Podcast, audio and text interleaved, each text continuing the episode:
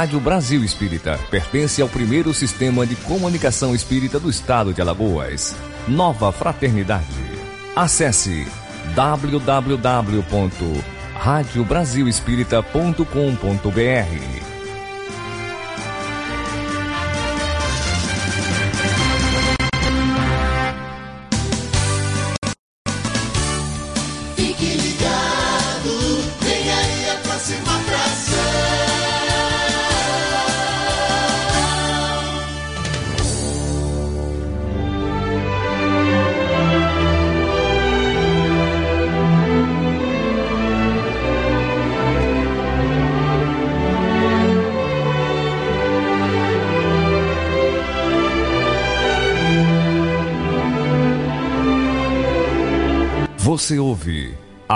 partir de agora, o programa Aprendendo com Jesus. Aqui, na Rádio Brasil Espírita. Apresentação: Alonso Filho.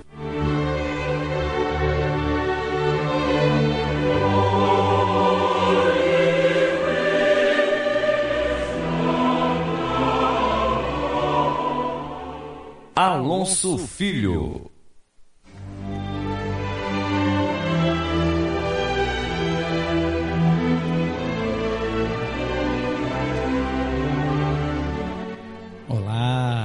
Boa tarde, boa tarde você, querido e querida amigo e amigo ouvinte, irmão e irmã em Cristo.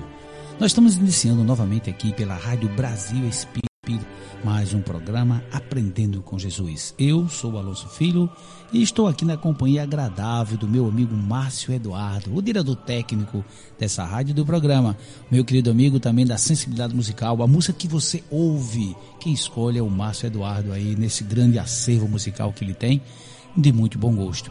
E logicamente que eu espero e quero que você Comece a interagir conosco. Alonso Filho, 2013, arroba gmail.com. Manda um e-mail para nós. Sugira temas para as entrevistas, que nós começamos no dia 18. E vamos ficar tendo entrevistas agora, a partir das três e meia da tarde. Toda sexta-feira o programa começa às 14h40. Mas a partir das 15h30 você tem uma entrevista novinha em folha, tratando de algum tema importante para a nossa vida. Geralmente nós escolhemos junto com o palestrante. Por exemplo, no dia de hoje nós vamos receber aqui o nosso querido irmão, Dr. Denilson de Melo Caldas, médico e palestrante espírita, que vem aqui para falar, para tratar do tema Conversando sobre Drogas. Vai trazer a sua experiência como palestrante, como médico e como um grande estudioso que é da matéria. E vamos aproveitar, logicamente, a sua interação na medida do possível através do site da rádio, através das mídias que sejam possíveis, para que a gente possa estar interagindo com o Dr. Denilson. Bom, mas antes de continuar, eu quero fazer, como de praxe, gosto de fazer, a leitura do Evangelho. Você vai ouvir a leitura do Evangelho, depois vamos fazer uma prece agradecendo a sua oportunidade, ok? Capítulo 11 do Evangelho segundo o Espiritismo, amar ao próximo como a si mesmo. O tópico, lei de amor. O amor é o sentimento que, acima de tudo, resume de forma completa a doutrina de Jesus. E os sentimentos são os instintos que se elevam de acordo com o progresso realizado. Na sua origem, o homem possui instintos. Mais tarde, avançado e corrompido, possui sensações mais instruído e purificado, possui sentimentos. No ponto mais delicado e evoluído dos seus sentimentos, surge o amor. Não o amor no sentido vulgar da palavra, mas sim o sol interior, que condensa e reúne em seu foco ardente todos os anseios e todas as sublimes revelações. A lei de amor substitui o individualismo pela integração das criaturas e acaba com as misérias sociais. Feliz daquele que no decorrer de sua vida ama amplamente seus irmãos em sofrimento. Feliz daquele que ama, pois não conhece nem a angústia da alma nem do corpo. Seus pés são leves e vive como se estivesse transportado para fora de si mesmo. Quando Jesus pronunciou a divina palavra amor, os povos se emocionaram e os mártires, cheios de esperança, desceram ao circo. O Espiritismo, por sua vez, vem pronunciar uma segunda palavra do alfabeto divino Ficai atentos, pois, esta palavra ergue a laje das sepulturas vazias. Esta palavra é a reencarnação. que triunfando sobre a morte, revela ao homem deslumbrado o seu patrimônio intelectual. Ele já não mais o conduz aos suplícios, mas sim à conquista de seu ser, elevado e transformado. O sangue resgatou o espírito, e o espírito agora deve resgatar o homem da matéria. Disse-lhes eu que na sua origem o homem possuía apenas instintos e que aquele em que os instintos dominam está mais próximo do ponto de partida que para alcançar a meta que o homem se destina, é preciso vencer os instintos, aperfeiçoando os sentimentos, ou seja, melhorando-se, sufocando os germes latentes da matéria. Os instintos são, assim, a germinação e os embriões dos sentimentos, e trazem consigo o progresso, assim como a semente contém em si a árvore. Os seres menos avançados são aqueles que, libertando-se pouco a pouco da sua crisálida, estão escravizados ainda aos seus instintos. O espírito deve ser cultivado como um campo. Toda a riqueza futura depende do trabalho atual. E mais do que os bens terrenos, ele, o amor, luz, vos levará à gloriosa elevação. É então que, entendendo a lei de amor, que une todos os seres, encontrareis os suaves prazeres da alma, que são o início das alegrias celestes. Pendelon espírito, Bordeaux é a cidade, o ano de 1861. É a mensagem do Evangelho segundo o Espiritismo, a lei do amor, que resume a doutrina de Jesus, nosso querido e amado Mestre. Este ser maravilhoso e sublime, o ser mais perfeito que já aportou, que já encarnou aqui no planeta Terra, que veio nos conduzir e trazer o caminho da verdade e da vida. Agora, neste momento, eu vou fazer, junto com você, meu amigo ouvinte, e com a sintonia do meu amigo Márcio Eduardo, uma prece agradecendo a Deus. Deus, querido Pai, abençoa a todos que ouvem o nosso programa e até aqueles que não ouvem. Ou melhor, abençoa, Senhor, a todas as almas que vós criastes no universo, em especial nesse planeta escola chamado Terra. Abençoa, Senhor, os propósitos da Rádio Brasil Espírita, que é levar o Evangelho do Cristo a todos os lugares possíveis. Abençoa também este programa, Senhor, para que nós possamos continuar aprendendo contigo, para que nós possamos juntos, cada um de nós, quem nos ouve e quem tem a oportunidade de estar agora orando comigo, descobrir em si o amor que há, esse sol maravilhoso que aquece a nossa vida. Abençoa e fica conosco hoje sempre, que assim seja. Está iniciado o nosso programa Aprendendo com Jesus. E o tema você viu, nós falamos na entrevista daqui a pouco, às 15h30, conversando sobre drogas com o médico Dr. Denilson de Melo Caldas. Vem aqui daqui a pouco. Eu já falei com ele, já entrei em contato, ele já dá caminho, já está se preparando para cá. Eu quero aproveitar enquanto isso mandar alguns abraços. Eu falei com Márcio Eduardo, o programa está começando, a, o pessoal está se comunicando com a gente, avisando que está ouvindo. Então, vamos lá, né? Alguns abraços a gente vai mandando por etapa. Cada bloco a gente manda alguns abraços. Então, começando, quero mandar, logicamente, um, um abraço especial para os meus pais, o seu Alonso e Dona Creuza, são meus amigos, meus queridos pais, orientadores da minha vida. Meu pai, inclusive, no dia 27 de julho, completou 86 anos. Parabéns, querido pai, que Deus o abençoe, ilumine e continue com essa pessoa alegre que o senhor é. As minhas filhas Caroline e Ingrid e a minha neta querida netinha Luna, a minha amada que deve estar me ouvindo nesse momento, Bianca, um grande abraço, um beijo para você, meu amor. Mandar um abraço para todo o pessoal do Convida, todo mundo do Convida, sinta-se abraçado, são todos. Eu vou falar um por um aqui, vai ficar trabalhoso, mas na entrevista da semana passada você acompanhou e sabe quem são. Mandar também um abraço agora aos meus mais novos ouvintes aqui, duas amigas, duas irmãs, a Jennifer e a Risiane. Olha aí, eu falei que ia mandar, hein? Jennifer e aí da Clínica Lumen, do nosso querido amigo Gerardo Campana. Aqui nós vamos conversar depois com o doutor Gerardo. Já avisa aí, Jennifer e Risiane, avisa ele que vou ligar para trazê-lo aqui para entrevistar o homem tem muito conhecimento, não só na área da psicologia, mas também na área da doutrina espírita. E só para antes de continuar o abraço, só avisando que o nosso querido amigo doutor Denilson Carlos já está chegando agora, hein? O homem é pontual, até mais do que pontual, porque eu marquei com ele entrevista de três e meia, três horas o homem está aqui. Você imagina, né? É assim, é esperar o padre na porta da igreja. Mas continuando nosso mando abraço, meu amigo Denilson, senta aí, fica à vontade. Um abraço também para todos os trabalhadores e amigos do nosso lar, para todas as casas espíritas, para todas as igrejas católicas, evangélicas, para todos os lugares, para quem tem religião e quem não tem, mas aquele que busca, logicamente, viver no bem. Mandar um abraço especial para o pessoal aqui da Federação Espírita do Estado de Alagoas, onde está o estúdio da Rádio Brasil Espírita, cedido gentilmente pela Federação, pela pessoa da nossa querida amiga presidente Marluce, nossa querida amiga Marluce. Mandar um abraço, obviamente, para o pessoal da AME Alagoas, né? Pessoal da Alagoas, inclusive o Denilson, que é vice-presidente, daqui a pouco a gente fala mais um pouco sobre isso, ok? No próximo bloco, daqui a pouco, a gente volta a mandar um abraço, senão a gente não para, o Márcio Eduardo já está ali rindo, já separou música, já está dizendo para mim que é para colocar música, então é com você, Márcio Eduardo, bota a primeira programa, Aprendendo com Jesus, é com você.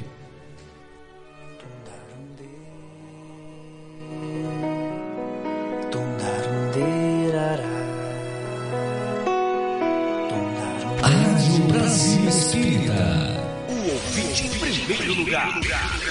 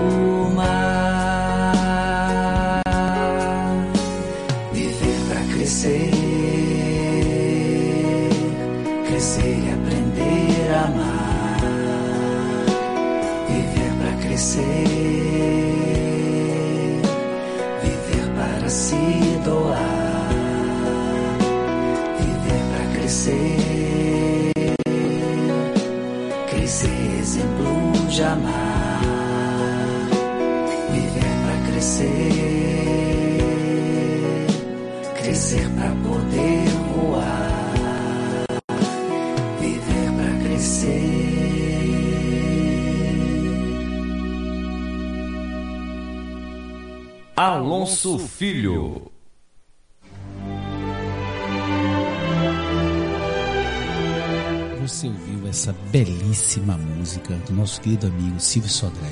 Aqui eu tive a alegria de receber aqui Marcel juntamente com Márcio Eduardo no passado, quando mais recente rádio, em que nós fizemos um, um, pequeno show ali no Lar São Domingos. E o nosso Silvio Sodré apresentando a música Vida e Renúncia. Vida e Renúncia. É uma letra belíssima você certamente comigo curtiu. Quero aproveitar para mandar um abraço para nossa amiga Nice, a Belnice do Convida, está aí trabalhando com suas amigas. Ela disse até assim, Márcia, ela disse, olha, agora eu tô, eu deixo ali a rádio, fico ouvindo com fone no ouvido e o outro sem estar com fone, que é para poder ficar atendendo as clientes, né, que ela tem um salão. Ela me falou até o salão, não estou sabendo o nome agora, esqueci, peço desculpa, né? Não esqueci de você, que você é minha amiga, minha irmã, mas não lembro, mas eu vou mandar para você para o WhatsApp, você vai mandar para mim. Você já pode fazer isso, viu, Nice? Você que está me ouvindo aí, mande pelo WhatsApp o nome do seu salão, que eu quero avisar aqui o pessoal para fazer visitar você. Quero aproveitar a oportunidade também de mandar um abraço para minha irmã, minha irmã Socorro. A Socorro está completando um ano hoje, novidade, é aniversariando, me disse, avisou que assistiu o programa e disse: olhe, estou ligado, é a Socorro Chaves, hein? Que é o aniversário dela, que Deus o abençoe, Papai do Céu te ilumine, parabéns e muitas felicidades nesta data querida, minha irmã Socorro. É, não posso deixar de mandar, quero mandar um abraço para todos os meus irmãos, meus primos, meus amigos, meus agregados e aderentes. Lembra de todo mundo. Eu, recentemente, ouvindo uma. Eu estou comprando, Márcio, aquela coleção devagarzinho interessante, chamada Sete Minutos com Emmanuel, né? Que nosso querido amigo Haroldo Dutra Dias, que teve inclusive aqui, ele tem essa coleção Sete Minutos com Emmanuel, onde pega aquela parte que Emmanuel cita o Evangelho, faz o comentário e depois disso ele comenta o comentário do Emmanuel, acrescendo com aquela sabedoria, com aquela alegria, com aquele compromisso do Evangelho que o Haroldo tem e tem aprendido. Se o Haroldo estiver me ouvindo, eu quero aproveitar de público já lhe agradecer, meu irmão, as suas orientações, que você tem me auxiliado muito. Comprei seu livro, viu? O Novo Testamento, a tradução sua aí, entendeu? O Novo Testamento, para que a gente possa também cada vez mais estar lendo aprendendo, não lendo só, mas buscando aprender com Jesus, através das letras que ele trouxe e que estão registradas, através dos mais diversos meios, através do seu exemplo de vida. Eu conversava hoje no trabalho com um casal e é interessante quando eles me, me relatavam, ela, a pessoa disse até assim, eu achei interessante, mas ela disse, olha, eu, eu, eu, eu acho mais fácil, mais fácil fazer caridade do que perdoar. E eu achei interessante aquela declaração assim, mais fácil fazer caridade que perdoar. E aí me veio a intuição, eu disse, é, a senhora tem razão. É mais fácil fazer caridade material do que perdoar. Mas a caridade mais meritória que nos ensina o Evangelho é justamente perdoar aquelas pessoas que nos servem de instrumento de sofrimento. Aquelas que vão buscar lá dentro de nós as sementes divinas da paciência, da tolerância, da compreensão. E aí ela percebeu realmente que de alguma forma ela já estava exercitando na caridade material o desabrochar da caridade moral, espiritual, aquela mais ligada. Olha só, é importante a caridade material. Você sabe, meu irmão e minha irmã que assiste o programa, a importância de nós auxiliarmos aqueles nossos irmãos em dificuldade, aqueles especialmente que têm menos recursos para se manter. É óbvio. Mas também tem a caridade mais meritória, que, que exige mais de nós, porque é preciso dar de si, que é a caridade, por exemplo, do perdão. Né? E caridade na visão espírita, uma das versões que nós podemos trazer, é aquele famoso BIP. BIP, grava essa palavra, BIP para ser feliz. Aí a pessoa diz, mas o que é BIP? É BIP. Bondade ou benevolência para com todos, indulgência para com as faltas alheias e perdão das ofensas. BIP. Benevolência para com todos, indulgência com as faltas alheias e perdão das ofensas. Dê um bip na sua vida para ser feliz. Faça caridade, se mostre aprendiz. Porque mestre é só Jesus. Temos que lembrar disso, ok? Vamos agora seguir um pouco o programa com aquela história. Eu gosto, eu não sei se você gosta, meu, meu irmão, minha irmã, me diga pelo e-mail se você não estiver gostando, mas eu adoro uma história, sabe? Não sei se meu pai minha mãe, eu acho que principalmente minha mãe cantava muita história quando ia dormir. Não sei se você conta, mas conte, que é muito importante. Conte história, conte história que tem um valor moral. Porque aquela historinha guardada, como Jesus fazia conosco nas parábolas, ela vai ficar registrada na nossa mente e vai nos auxiliar, nos guiar por caminhos melhores. Nós vamos pegar uma mensagem aqui, uma história do livro Ave Luz, que é a psicografia do João Nunes Maia, pelo espírito Shaolin. O título Benfeitor. Mais uma vez, e esse hoje se refere, essa história se refere a João. Cada história do, desse livro ela se refere a um apóstolo. Hoje é sobre João. Mais uma vez, vamos falar de João Evangelista, o que de certa forma nos dá muito prazer pelo grande alcance de amor que essa alma conseguiu. É de se notar todos os feitos o interesse em amar acima de tudo, tornando-se um benfeitor grandioso. João tinha anseio de conhecer a vida e os fatos referentes às grandes almas. Sua preocupação levar à procura da vida dos grandes vultos da humanidade. De feito, iremos mostrar João aliando ideias e descobrindo os meios de se encontrar com os feitos de um grande, um dos maiores espíritos que já desceram à terra, na Índia.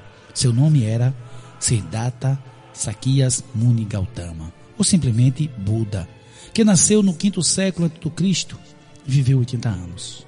Pela história que conhecera da boca dos mestres, a vida e a obra desse missionário impressionara bastante a João, que nunca se esquecera de meditar sobre sua personalidade inconfundível. A atração era tanta que se Buda estivesse em sua época na Terra, talvez o tivesse atraído como discípulo. Buda tinha um ideal que o próprio destino lhe traçara, a perfeição. Adorava pensar e viver retamente, pensamentos retos, disciplina reta, alegria reta, amor reto, piedade reta, moral reta e assim por diante. O discípulo amado, mesmo antes de conhecer Jesus como mestre, festejava com alegria as ideias do benfeitor da humanidade ou dos benfeitores da humanidade, já que ele admirava vários. Jerusalém estava em festa e João não se esquecera de compartilhar com sua mãe Salomé. Assistira a todas as pregações dos doutores antiga e ao conversar com sua mãe acerca do que ouvira dos mestres da palavra, parecia que existia um vazio em seu coração. Faltava algo que ainda não atinava. Foi aconselhada a orar, pois somente os céus poderiam lhe dar uma solução. Seus pensamentos pareciam atingir alturas que não existiam no reino da terra. Pretendeu fazer um pedido diretamente a Deus, para que lhe fosse dada uma solução, encontrando alguém que pudesse nutrir seu coração e sua inteligência de coisas novas, referente à filosofia religiosa, pois a existente já estava para ele carcomida pelo tempo e se desfazendo frente ao progresso. Ele não tinha coragem de declarar esses seus interesses. Somente sentia intimamente e almejava conversar com alguém que pudesse lhe dar água, água nova para sua sede, para que ela pudesse se abrandar. Uma tarde, parte para os arrabaldes de Jerusalém, sem que sua mãe soubesse. Recosta-se embaixo de uma grande oliveira, cuja sombra convidava a meditação e ao repouso. E ali, ora com fervor.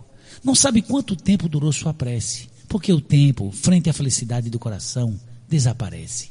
Começa a escutar um leve sussurro, os galhos das árvores secular, acenando em todas as direções, e a suave brisa lhe trazia um agradável clima de paz.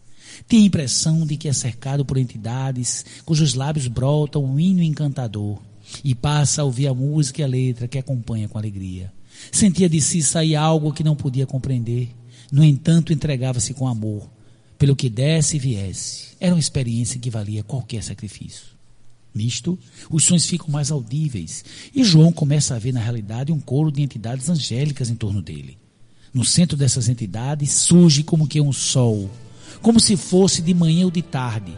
Luzes espagiam em todas as direções. Couro, cor de ouro vermelho, cor de olho velho, melhor dizendo, que se desfazia em raios de um amarelo encantador. E esse sol se transformava em uma criatura, Buda, aquele mesmo da tribo dos Saquias, a lhe dizer: A paz seja convosco. O filho de Zebedeu senta-se à moda dos orientais, instintivamente. Olha nos olhos de Gautama, que pareciam duas estrelas. De sua boca saiu chamas azuis celestes, intercabeando com o verde claro que partiu dos seus lindos dentes. E o príncipe da verdade lhe fala com condescendência dessa forma: João, por que te interessas tanto pelos grandes que passaram, a ponto de te fanatizares pelas ideias de te encontrares com ele? Nem sempre é bom ter essa exigência. Corres o perigo de ser envolvido pelas trevas que a intolerância propõe. Para que tenha notícias novas da nova doutrina, de conceitos renovados pela força do progresso, basta procurar dentro, de, dentro mesmo dos homens, desde quando não te afligem em demasia busca. A paciência é obra segura, assim a natureza nos informa. Na verdade, removemos muito entulho da mente humana. Entregamos aos nossos seguidores ferramentas correspondentes para o trabalho de iluminação das criaturas. E a eles ficou entregue a ampliação do avanço doutrinário. São centenas e milhares, a caminho de milhões de almas, que deverão marcar com as responsabilidade de pregar a verdade pelo próprio exemplo. Viver os conceitos para depois falar aos outros. Isso requer muita luta, muita fibra, para não dizer a vida cheia de renúncias. Nós, quando falamos dos céus, apontamos para cima. E, na verdade, Ele está em cima. Para chegar até ele, existe uma enorme escada, com intermináveis degraus, nos convidando a subir. E cada um que avançamos é uma conquista que vale o ouro de reformas e realizações. Buda olha com mansidão o filho de Salomé e se desfaz nessa conversa. Olha, meu filho, não te perturbes tanto com a vida de Buda. Outra vida muito mais importante. Um mestre muito mais grandioso já se encontra no meio das criaturas. Era o príncipe da paz, que me enviou quando estive movendo um corpo na face da terra. E tu será um dos que para a sua divina companhia. Não percas tempo, prepara-te agora para os mais elevados na melhor vivência do amor.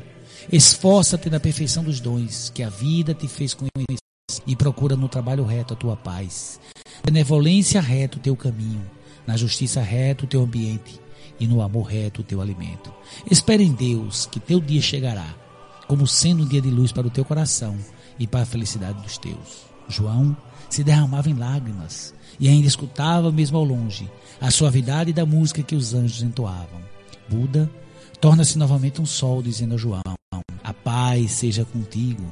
Aquele espírito que se tornara novamente um sol espiritual parecia entrar nos horizontes da consciência de João.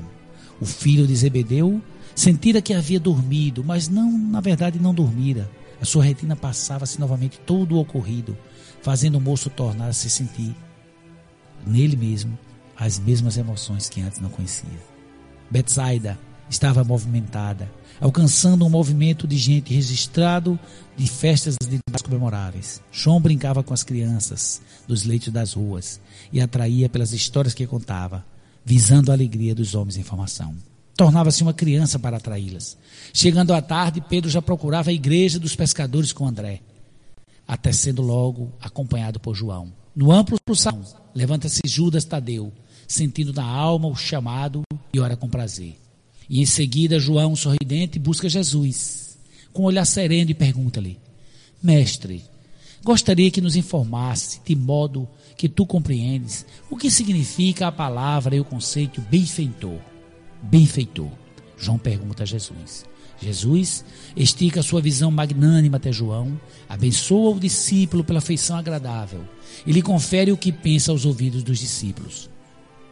Benfeitor, meu filho, é aquele que faz o bem. E benfeitor verdadeiro é aquele que somente faz o bem pelo bem, constantemente. Não queiras particularizar benefícios em canto algum. Não procure mostrar aos outros tais e quais são os donos da maior sabedoria. O saber total está em Deus. A verdade absoluta está em Deus. E o amor, na sua pureza incomparável, somente Deus o possui. O que nos anima a todos na disseminação da boa nova é a força celestial que está em Deus. Em tudo que vemos, tocamos e sentimos. E ainda são milhares de benfeitores que o Senhor colocou na terra, se assim podemos dizer, como estrelas no céu. Em cada parte brilha uma alma a sustentar o bem que vive eternamente. Se queres, meu filho, saber o significado de benfeitor, é este: aquele que entregou a vida para que a atmosfera do amor pudesse se espalhar pela terra toda. É o Espírito que tem o prazer de multiplicar os valores do coração e que disciplina a inteligência, buscando nessa força da mente meios que a lógica induz ao verdadeiro aperfeiçoamento espiritual. É o homem que se dedica ao bem, não deixando as menores particularidades na sua execução, compreendendo que o Todo-Poderoso dá a mesma assistência, desde a mais ínfima parte criada, nos mundos que circulam na criação. A maior expressão física que podemos ver de Deus é o Sol que parece um de seus olhos a aquecer a todos nós. E é bom que percebamos a magnanimidade em aquecer planícies, montanhas e mares, insetos e animais em toda parte.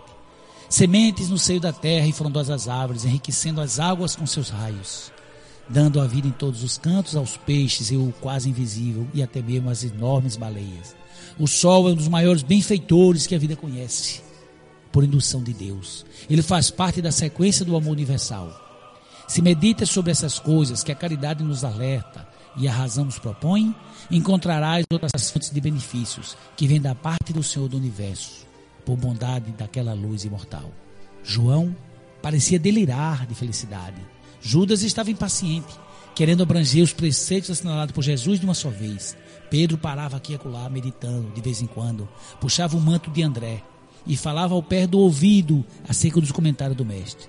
Bartolomeu pensava em anotar muitos ensinamentos naquela noite ao sair da reunião. Tiago se agitava intimamente e visualizava o Cristo em uma tribuna, falando a milhares de criaturas.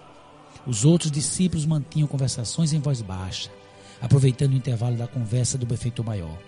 O Nazareno volta a falar com sobriedade.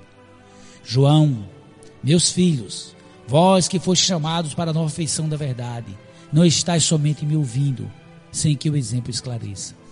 Todos que comigo se saciam nesses banquetes que o Pai Celestial nos oferece, sentirão nas próprias existências a verdade que vos falo.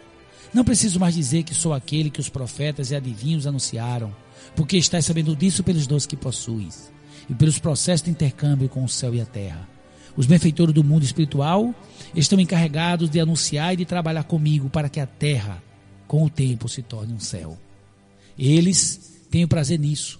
São semeadores na grande vinha do mundo, almas iluminadas pela verdade que conheceram. Eu, em nome do Senhor, os envio para onde for necessário, para que a luz nasça como fato comum de cada dia. E eles são obedientes ao meu comando. A força maior que nos intercala e nos faz entender é o amor. Que concebemos ser a mais perfeita presença de Deus. Olha que mensagem. O amor é a mais perfeita presença de Deus. Nova pausa se faz, embora mais curta, e Jesus prossegue. João, podes analisar os grandes seres que vivem e que viveram no seio da humanidade, e tirar de cada um deles a luz de que foram de que são portadores. Se queres ser um desses benfeitores de todos os povos, como não experimentar? Não, é, não podes esquecer que, para tanto, sempre é preciso nos entregarmos ao bem sem restrições, de forma que a caridade não pare, para selecionar quem beneficiar, de forma que o amor se universalize. Em muitos casos, nos é pedida até a própria vida do corpo, para nos afirmarmos no esquema divino como benfeitores da humanidade. Se estivermos dispostos a tudo, sem reclamar de nada, se tivermos coragem de vencer o medo nas noites das perseguições, que sempre se sucedem aos dias de esperança, se o perdão sai dos lábios com facilidade, tanto quanto pelo esquecimento, se em todas as provações do aprendizado pudermos manter a sinceridade como emblema de confiança em Deus, aí sim começaremos a ser benfeitores, a caminho da confirmação pelo amor. A voz do Mestre tomou uma tonalidade musical e os discípulos passaram a escutar uma melodia celestial nessa vibração divina. João pode ser um benfeitor da alegria, estimulando essa virtude pelo olhar, pelos pensamentos, pelas palavras, que os anjos te ajudarão nesse exercício. Pode ser um benfeitor da serenidade, pensando e falando nessa condição superior, de que a nobreza espiritual é portadora nesse trabalho intenso de querer transmitir aos outros. Mãos invisíveis se fazem, se fazem mais visíveis, para que os beneficiados alcancem mais benefícios. Se queres ser um benfeitor da caridade, comece a examinar tuas ideias, seleciona, para que o teu verbo seja complacente com todas as criaturas, para que a tua fala não esqueça o ritmo da instrução, envolvendo-se na esperança, aliando-se à verdade que não fere e se baseando na fé que alimenta a vida. Sê, meu filho benfeitor, pelo prazer de amar indistintamente, e para que atinja tais pontos, não espere que os outros venham pregar em tuas mãos como se fosse cego. Sabes muito bem por onde começar, e isso ainda não aconteceu. Começa hoje mesmo, pelos meios mais próximos do teu coração. Todos sorriram intimamente, com exceção de dois, que se achavam tristes por não alcançar o que Jesus dissera. João, no resto daquela noite, não dormira mais, pelo prazer de ficar acordado, em pensar e pensando em tudo o que ouvira dos lábios e do coração do Mestre. Essa mensagem que me permite, meus queridos amigos ouvintes, um pouco longa, na, noite, na, na tarde de hoje, benfeitor, é, precisava ser lida, porque diz tudo e demonstra a grandeza da missão de Jesus, a grandiosidade dos seus ensinamentos, que não todos, estão todos registrados nos, nos testamentos, não, nos, nos nós podemos dizer que os evangelistas, não é? Mateus, Lucas, Marcos e João, é, registraram muita coisa, lógico, cada um a seu modo. Mas o que Jesus fez, não só durante toda a existência, mas especialmente nos três anos em que ele falou, conviveu e exemplificou o amor, não tem como registrar em livros. É impossível. A cada segundo, já imaginou alguém, um sol, como Jesus é nas nossas vidas, a cada segundo dele é algo de sabedoria, é algo de amor. Não tem como registrar. E a gente capta e foi captado à medida do possível. Por isso que o programa Aprendendo com Jesus, Márcio Eduardo e meu querido, querido amigo Denilson Caldas, doutor Denilson Caldas está aqui para a entrevista. Nós sabemos, o caminho, a verdade e a vida é Jesus. Ave luz, ave Jesus. Mais uma música para o meu amigo Márcio Eduardo, daqui a pouco com você. Não sai daí, anota seu recado. Anota. Olha, falta apenas quatro minutinhos para começarmos a entrevista com o doutor Denilson Cado, que chegou aqui às três horas. O homem é pontual, hein? Cuidado, você que está pensando que vai sair tomar água. Não dá tempo, não. não olha, vá na geladeira rapidinho, pega uma água. Você que é taxista, que está ouvindo, eu sei disso. Está vindo no tablet, está vindo no rádio. Tem gente que está utilizando todo jeito, Márcio. Já existe quase 10 mil aplicativos baixados nos celulares. E eu, particularmente, tive a satisfação de ouvir do entrevistado que está chegando agora, que estava ouvindo o programa quando estava vindo para cá, no celular, através do aplicativo da rádio. Você já sabe? Então vá lá. Play Store, digite Rádio Brasil Espírito. Você vai achar um logotipo bonitinho, todo em azul. Tem uma, uma, uma sabe, uma, uma, digamos assim, um globo cercado de duas setas. Você vai perceber a luzinha, aquela corzinha vermelha. Você vai, é, é a rádio Brasil Espírita. Clique ali aceite, instale, abra e leve para onde você for, porque a rádio está com você com muito amor. Márcia Eduardo, é com você.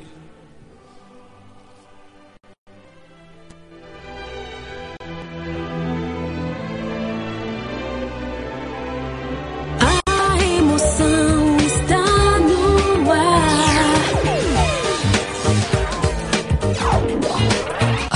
Feliz que o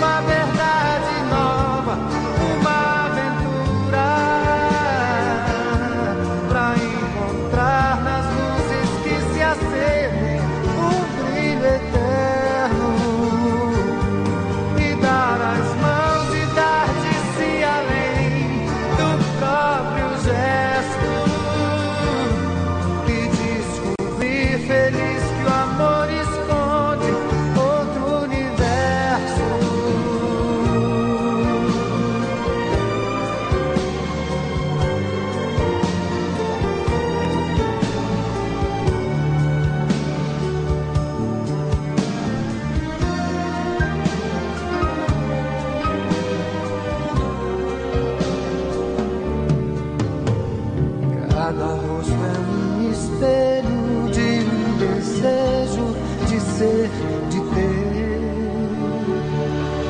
Talvez, quem sabe,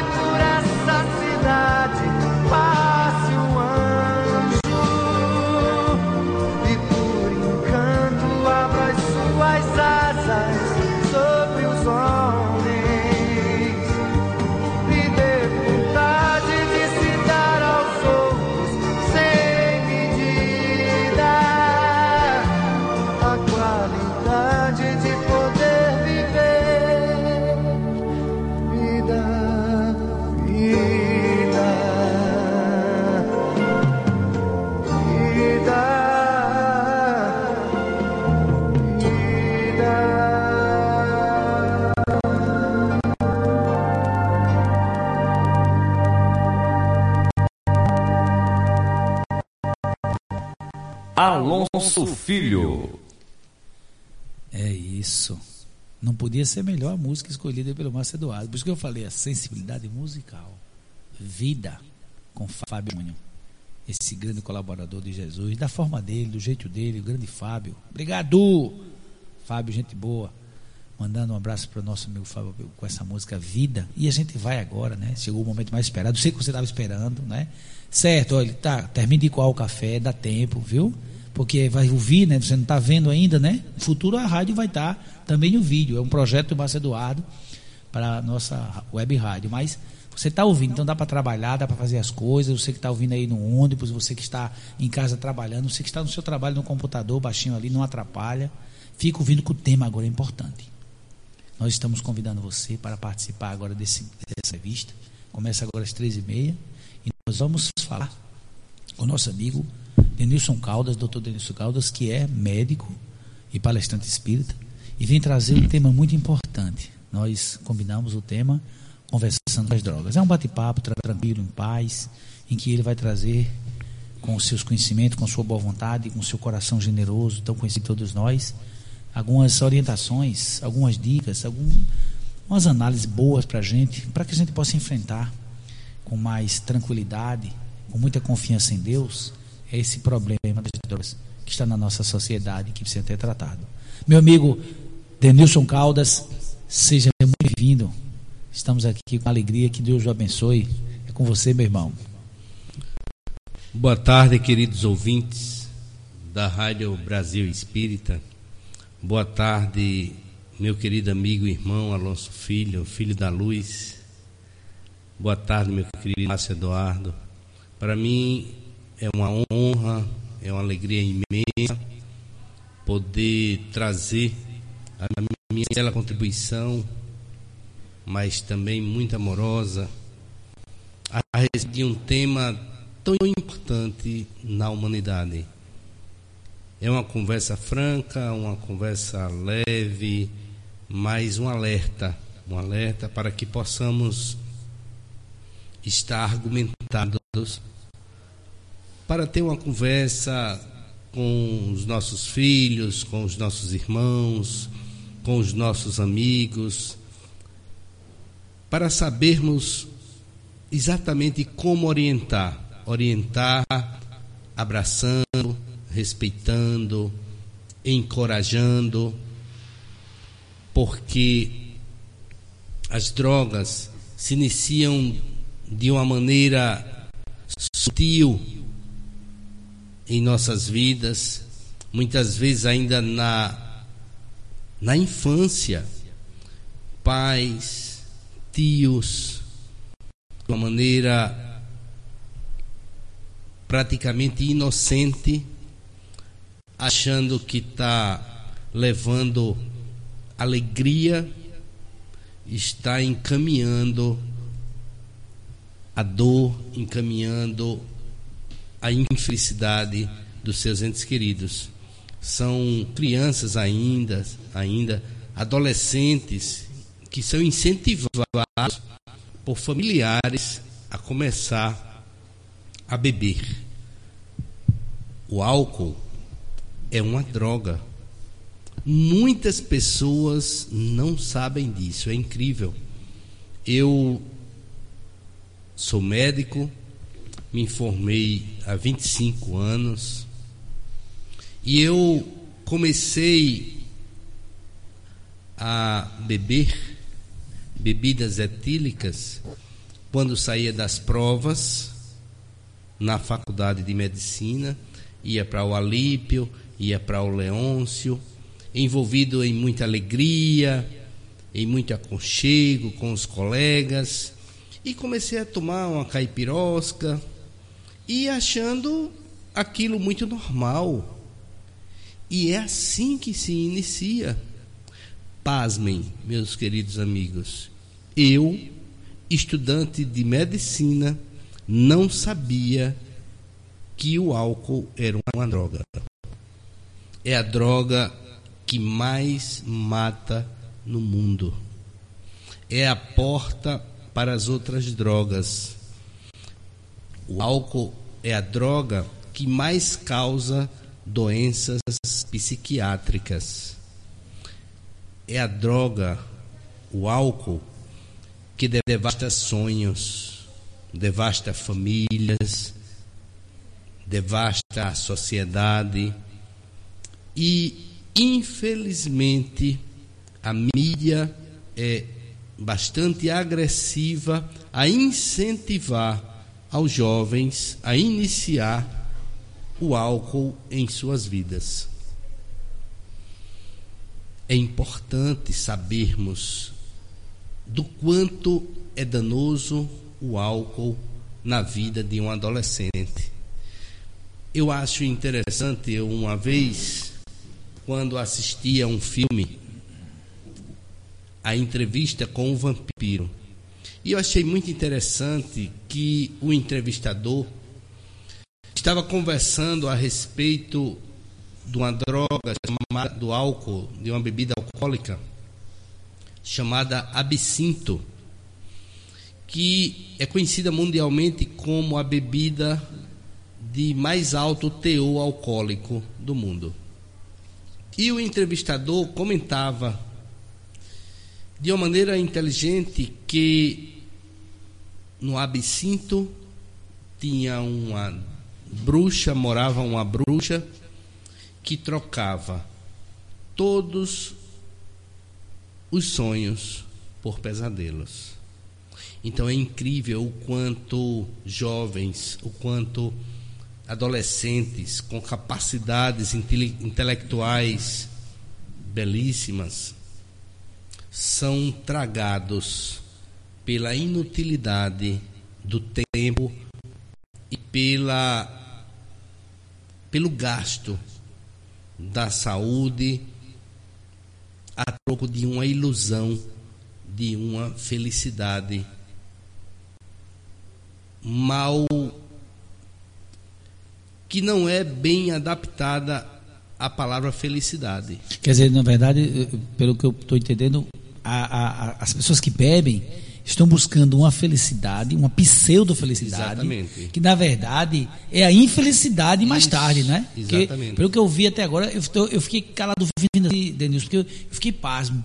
E, e, realmente, poxa, eu não tinha parado para observar, né, assim, com mais calma, a, a, a potencialidade do álcool enquanto droga. Isso. A gente vê, fala de bebida, bebida fica muito suave. Droga mesmo. É uma droga. Eu achei interessante a sua abordagem. Olha, Alonso, as pessoas ainda são é, bastante inocentes em entender o que seja verdadeiramente felicidade.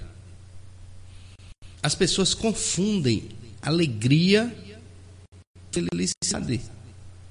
Muitas vezes as pessoas não são consequentes, não analisam as consequências do agora. As pessoas, Alonso, muitas vezes, quando estão, vamos falar do jovem, estudando, sozinho, em seus quartos, em suas salas, muitos, após o estudo, chegam a dizer: Poxa, me sacrifiquei quase a noite toda estudando, um saco. Diz assim é, mesmo. Diz, diz, eu, tenho, eu, eu convivo com adolescente, diz mesmo. É interessante que muitas pessoas é, têm como felicidade uma bebedeira em um barzinho, em uma esquina não tão segura, é, estragando a saúde, gastando muitas vezes o que não tem e arriscando até a própria vida, uma briga, uma bala perdida, um assalto, um assalto, e estão ali felizes da vida, simplesmente sendo inconsequentes, simplesmente não sabendo adequar bem o que seja verdadeiramente felicidade. Alegria é um dos componentes da emoção como a tristeza é um dos componentes da emoção. A felicidade é algo mais perene. A gente pode estar triste com o retorno, exemplo, com o retorno de um ente querido à pátria espiritual. A gente pode ali estar triste, mas ao mesmo tempo feliz, com a consciência tranquila de ter amado aquele ente querido, de ter dito várias, em várias oportunidades, não ter perdido uma oportunidade de dizer: Papai, eu te amo, meu pai. Meu irmão, eu te amo muito. E não ter feito questões por querelas. Coisas pequenas. Né? Coisas pequenas. Ter amado muito. Então, ele fica ali naquele, naquela tristeza, naquela saudade gostosa, bonita, agradecendo a Deus pelo Pai maravilhoso que teve mas ao mesmo tempo fica feliz porque por ter correspondido com a parte que lhe cabe de ter amado. Então, muitas pessoas acham que bebericar em uma em um barzinho com amigos é algo muito feliz. Pode ser alegre, mas se analisarmos as consequências de um adolescente que estuda sozinho e diz se sacrificar, e olhar mais tarde o que, quem vai lucrar o quê?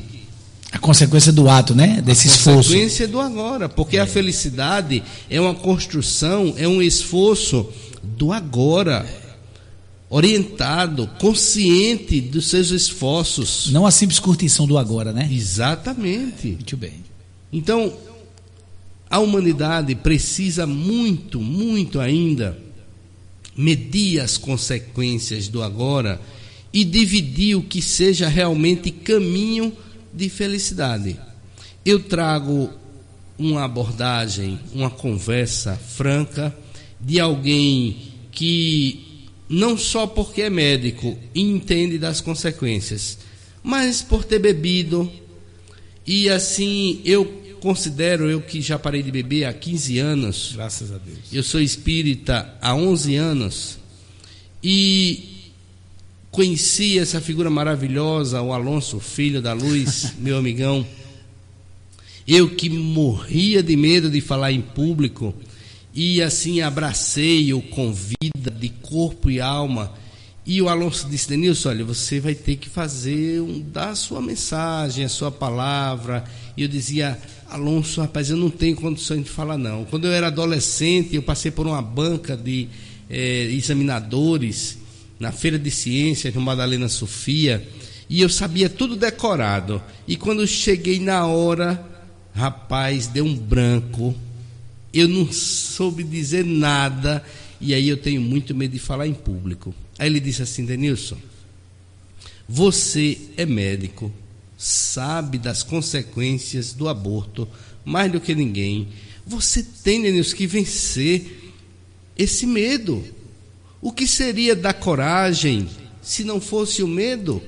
Enfrentar o medo. É medo de errar, Denilson. Denilson, você não é perfeito, eu não sou perfeito. Se errar, vamos, vamos errar tentando fazer o certo. Mas a coragem é o antídoto para o medo. Vamos enfrentar, meu irmão. E eu comecei a falar em público. O Alonso, esse grande amigo, grande incentivador, e está eu aqui conversando para vocês. Graças a, graças a Deus que dessa vez eu disse algo bom para ele, né? Porque às vezes, amigo, olha só, essa, essa informação que o Nilson está dando, eu agradeço, eu nem esperava, eu fico feliz com isso. E graças a Deus que foi algo bom, né? Como a gente pode, é, infelizmente, né, fazer a comparação, às vezes de forma impensada, dizer algo ruim para a pessoa ou convidar para algo ruim. Por exemplo, a pessoa vai estar ali conversando, vamos tomar uma. Aí a pessoa pensa que está sendo um bom conselho, não é? Mas esse vamos tomar uma pode ser o descaminho, pode ser a tragédia da sua vida. E graças a Deus que nesse dia o meu anjo da guarda estava perto ali, buzinou e disse: Olha, esse cabo tem que estar tá trabalhando. Foi importantíssimo. Olha, ele só uma coisa rapidinho aqui. Eu conversando com o Marcelo Eduardo, porque a gente está fazendo um programa. Você já está ouvindo a gente há algum tempo, a gente está fazendo, está cada vez mais adaptando e formatando o programa para que ele fique rico, alegre, dinâmico, né? Contando com a sua participação, os e-mails que vêm e tal. E nós colocamos essa, essa fala de sua mensagem, agora estamos também com a entrevista. E a entrevista era só falando o, o apresentador e a gente entrevistando, né? A, a, primeira entrevista foi assim, a segunda é assim. Na terceira, eu disse, Denilson, Denilson, você está sendo o inaugurador. Inaugurando primeiro que nós fixamos um horário, toda três e meia da tarde que tem entrevista. Começa o programa 2h40 e vem entrevista. E agora estamos iniciando também com, com o Denilson a interação do público. Porque paciência, a gente divulgou que ia ter que ia ter a, a palestra, né, o seu bate-papo, a nossa troca de ideias sobre as drogas, e já passou ouvinte, já entrou em contato com o Marcelo Eduardo e mandou uma mensagem. Eu vou ler aqui, você examina como, né, de, de acordo com a sua parte, porque eu acho interessante essa questão que o Denis falou. São duas coisas que ele está aliando: o conhecimento e a experiência. Não basta só saber, não basta só vivenciar. É importante saber vivenciar. Então você vai auxiliar bastante nisso e a gente quer que você dê a opinião é o seguinte. Uma, a Iris, a Iris, que é lá do bairro do Vegel, né, aqui, aqui pertinho, no bairro do Vegel, nós mandamos até um abraço para nossa irmã Iris. Ela pergunta assim: Como posso libertar os meus filhos das drogas? É uma pergunta, né? Forte, entendeu? Inclusive, eu digo logo de adiante, se não quiser responder agora, porque a gente está num caminho, você tem toda uma estrutura, mas é, guarde aí essa mensagem, eu vou deixar com você para a gente. Como libertar meus filhos das drogas? Eu, tô, eu vou avisar a, quem ligou, a, a Iris, o dona Iris, que na verdade nós, o Denilson tem, uma, tem, um, tem, algumas coisas, alguns conceitos que ele vai trazer, que ele pode responder agora ou mais adiante, mas que eu, que eu quero deixar claro o seguinte: o Denilson vai responder. E que eu tenho certeza disso, porque pela experiência que ele tem, inclusive como médico no interior do estado, ele vai poder lhe dar um auxílio de como fazer para libertar seus filhos. Então, um grande abraço para a dona Iris, que está aí nos ouvindo através do programa Brasil. Opa, a Rádio Brasil, Márcio olhou para mim. A Rádio Brasil Espírita vai do programa Aprendendo com Jesus. Eu vou até pedir o Denil o seguinte, que nós, nós temos aqui uma organização que tem aquele momento da música. Vamos dar uma parada, tomar uma água, ouvir uma música e daqui a pouco você volta repetindo. Pode ser, Denilson? Pode ser. Pronto, então Márcio Eduardo. O Márcio Eduardo fica com o dedo ali para colocar a música. Se eu não deixar, ele fica olhando com cara feia para mim. Vamos lá. Márcio Eduardo, bota a música no ar. O maior bem que podemos fazer em favor da doutrina espírita é sua divulgação.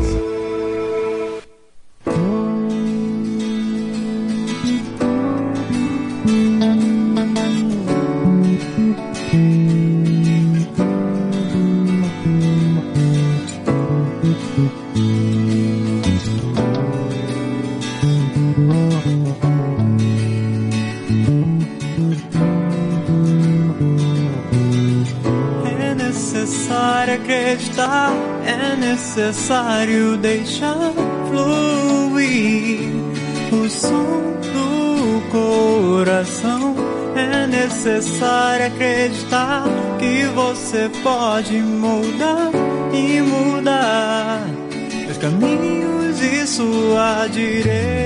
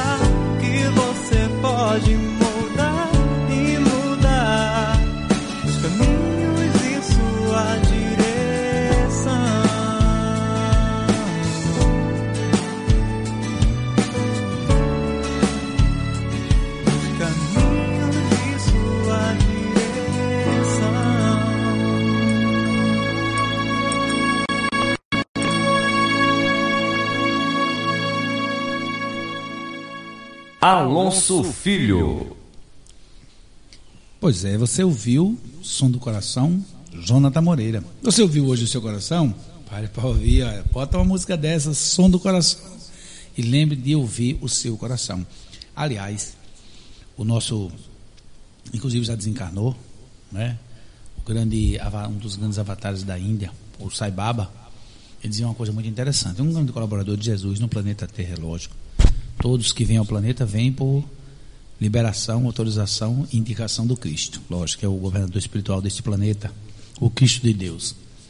E o Sabeba dizia: só existe uma linguagem, é a do coração. É interessante. E aí coincidiu com essa música.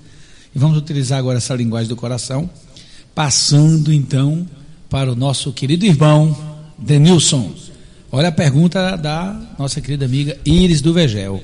Iris, primeiramente eu quero te agradecer por essa pergunta maravilhosa. Como posso libertar os meus filhos das drogas?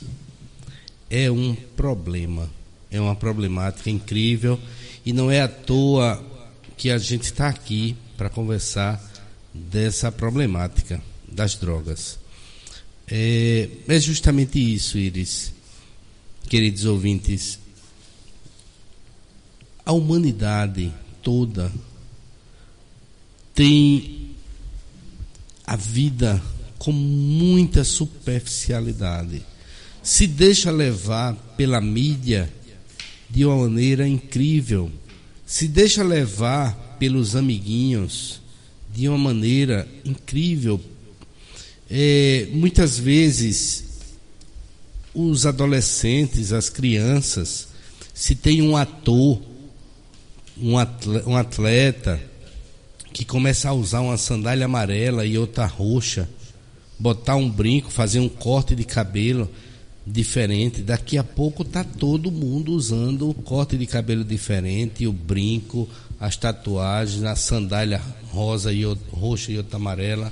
É incrível.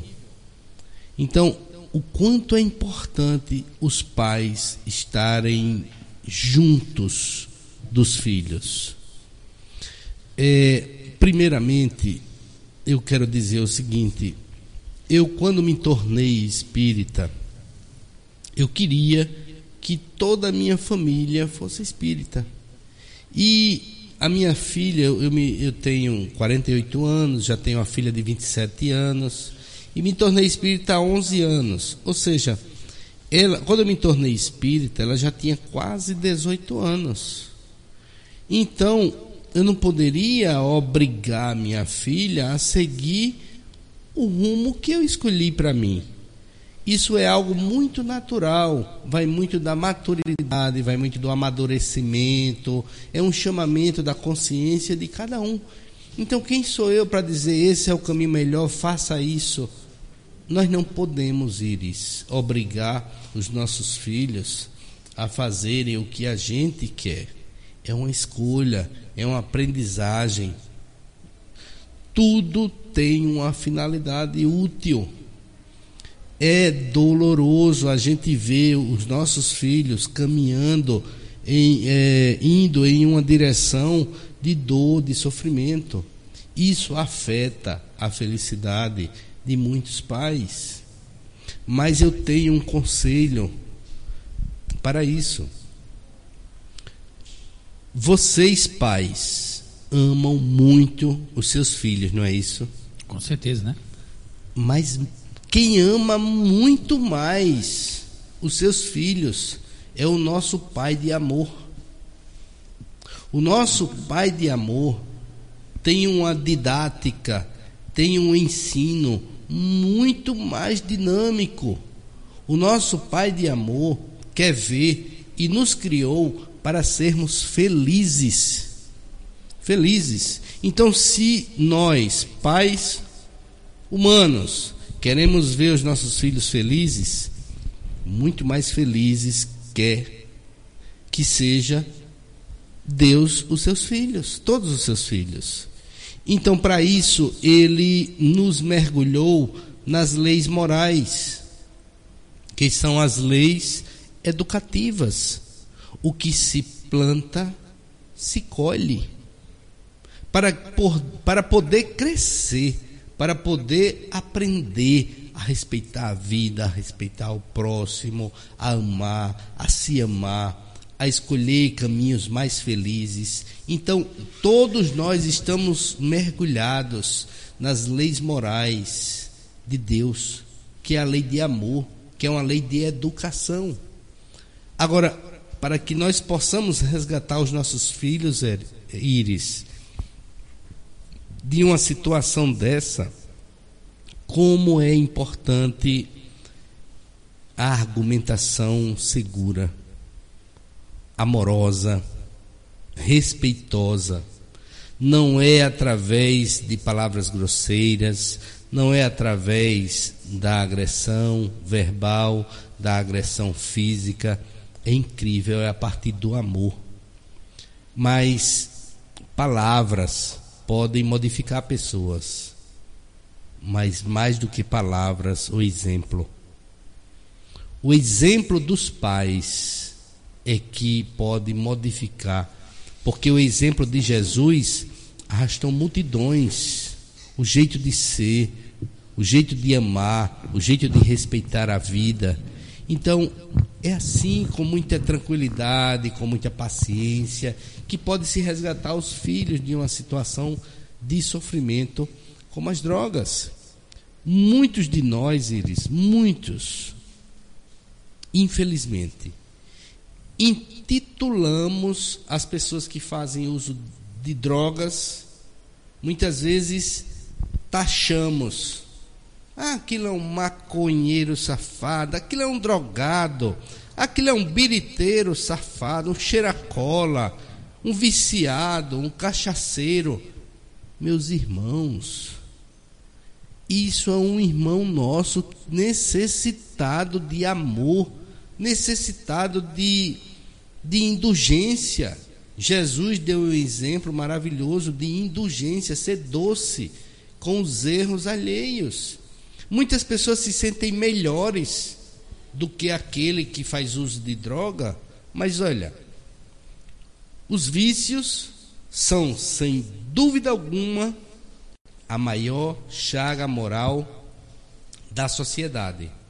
Só que eles podem ser físicos, vícios físicos, mas também tem os vícios morais. Entre os vícios físicos estão fumar, beber, usar outros tipos de drogas, a gula, o jogo, o sexo em desequilíbrio. Esses são os vícios físicos. Entre os vícios morais, há uma infinidade. Vou citar alguns: egoísmo, orgulho, vaidade, inveja, ciúme, avareza, personalismo, ódio, maledicência, intolerância, impaciência, agressividade, negligência, ociosidade e por aí vai. Então, quem somos nós para apontar os erros alheios? Todos nós somos necessitados de indulgência, de carinho, de tolerância, de perdão e por que não doarmos algo que a gente sabe que é tão bom? Não é tão bom quando a gente erra, mesmo que seja de uma maneira sem querer, ou até intencional, mas não é tão importante quando tem uma pessoa ao lado para dizer: meu irmão, levanta a cabeça, fique tranquilo, vamos a gente dar a volta por cima. Eu te perdoo, meu irmão. É possível recomeçar. Oh, como é bonito, como é importante. Se a gente sabe que isso é importante, por que não oferecermos o nosso amor a nossa docilidade, a nossa indulgência, o nosso carinho, mesmo, olha, Jesus disse, Pedro perguntou: "E quantas vezes a gente pode perdoar, mestre?" 70 vezes sete vezes. Ou indicando que é ao infinito. Então, se a gente tem essa, como se diz, essa obrigação com os nossos irmãos fora do nosso lar, imagine com os nossos irmãos que habitam em nosso lar, Nosso maior compromisso. que é o nosso maior compromisso, é a família. É verdade. É, é a tolerância, é o respeito, é a indulgência, é o amor. E só assim, Íris, queridos ouvintes, que poderemos resgatar os nossos companheiros de jornada evolutiva ao amor. Ô, Denilson, então, pelo que eu entendi, e eu acredito que a, Iris também está ouvindo, é, eu acho interessante a sua abordagem, uma abordagem diferente. Em primeiro lugar, não não estereotipizar, né? ou seja, não alcunhar, não denominar, não apelidar, estigmatizar a pessoa, é isso, é aquilo, é drogada, não fa- evitar isso. Segundo, ter a paciência de ir lá conversando, trocando ideias, esclarecendo, mostrando que o caminho não foi bem escolhido. E pelo que eu vi, talvez o mais importante que você fala aí é o acolhimento. É acolher. Acolher o outro e dizer, olha, vamos mudar de caminho, eu estou do seu lado, eu estou com você. Né? Jamais desistir. É isso? Exatamente, Alonso. estou Só o amor pode resgatar as pessoas dos erros, dos equívocos. O olho no olho. O respeito verdadeiro. que é o que Jesus fazia sempre. né? Exatamente, porque existem eh, vários, vários companheiros, várias pessoas que eh, fica com ironia, fica estigmatizando a pessoa, fica cobrando de uma maneira eh, ruim, que Não invés- amorosa, não não amorosa, amorosa, é. que ao invés de unir eh, afasta. Afasta. É só a gente imaginar, Denilson. É isso que o De- a Denilson está trazendo, querido ouvinte do programa, querido e querido ouvinte do programa Aprendendo com Jesus. Nós estamos batendo um papo com o doutor Denilson Caldas sobre justamente a- o problema das drogas. E eu estou achando interessante, porque muita, eu já vi muitas outras abordagens sobre a questão das drogas, as pessoas muitas vezes trazem só informação. É importante, tá certo? Droga tal, efeito tal, não sei o que tal. Isso é importante informação. Mas isso a gente consegue no Google. Entra em qualquer site de busca, pega ali. Isso aí é importante, mas não é tão importante a informação. O importante que eu estou observando aqui é a abordagem diferenciada da problemática da droga com quem tem alguém em casa. Então você que está nos ouvindo agora, olha que interessante. Eu estou registrando, está sendo gravado, inclusive. Eu vou ouvir de novo depois. A importância da mensagem que Denilson está trazendo é, veja bem, acolhimento. Inclusive ele falando e eu me lembrando aqui de uma mensagem que a gente vê num adesivo que tem por aí, no carro. Inclusive a minha amada Bianca, vou até mandar um abraço para ela mais uma vez, um cheiro. Ela tem no carro dela esse adesivo, eu achei interessante. Eles que tem tudo a ver com a mensagem deles dizendo que está tá desenhando aqui o adesivo. Acolha seu filho antes que as drogas o adotem. Então, tá lá, tá envolvido com droga, mas ainda não está adotado. Quando se fala adotado, é aquela definitividade. É a desistência, é que ele ficou para lá.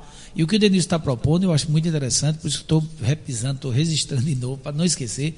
Acolha, chegue junto, ame, tenha paciência, esteja do lado. Minha gente, olhe, é para a gente registrar e não esquecer. O acolhimento que Deus está mostrando, ele faz modificar muita gente, que é o que Jesus fazia, como fez com Maria Madalena e tantos outros. É importante. Meu Deus, eu gostei, eu queria registrar isso, porque você falando, eu, poxa, sabe como é? Vai aclarando a minha mente aqui, eu- como tem tudo a ver com o que a gente tem visto aí do grande movimento diferente, que é um movimento amoroso a favor da vida e contra as drogas. Isso, muito bem, Alonso. E, e assim, essa angústia no seio de uma mãe, desse caminho infeliz que os filhos estão escolhendo, elas têm que tirar essa angústia, fazendo a parte dela com amor, sendo instrumento de Deus, a exemplificação do caminho feliz. Se porventura os frutos amargos advirem, é para ensinar. Então eu tenho dito a meus filhos: olha, eu amo vocês, eu desejo todo o bem do mundo para vocês, eu ensino, eu exemplifico o caminho feliz, mas se porventura vocês escolherem um caminho infeliz a seguir, ora, Deus, que é um Pai todo-poderoso, nos dá o livre-arbítrio, quem sou eu para cessear essa escolha de vocês? Vocês são livres para escolher.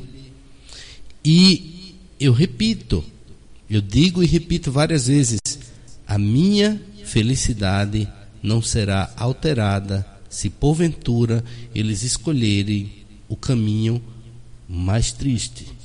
Por quê? Porque eu tenho a consciência tranquila do meu dever cumprido. Ah, então é interessante aí, licença aí. Portanto, olha, você que está nos ouvindo, olhe a importância de nós fazermos nossa parte. É, é um dado também tranquilizador. Se eu busco no meu dia a dia fazer minha parte, cumprir o meu papel de pai, acolher, orientar, dar exemplo, amar o filho, e o filho ainda assim escolhe um caminho diferente do que eu estou exemplificando, orientando, aí ele tem sentido realmente. Aí eu não posso, eu não vou ser infeliz porque ele escolheu um caminho infeliz. Não, eu vou continuar feliz e buscar ele para o caminho feliz. Mas eu não posso, você, eu achei interessante isso, a minha felicidade vai alterar. Não, eu estou de consciência tranquila de fazer minha parte, paciência.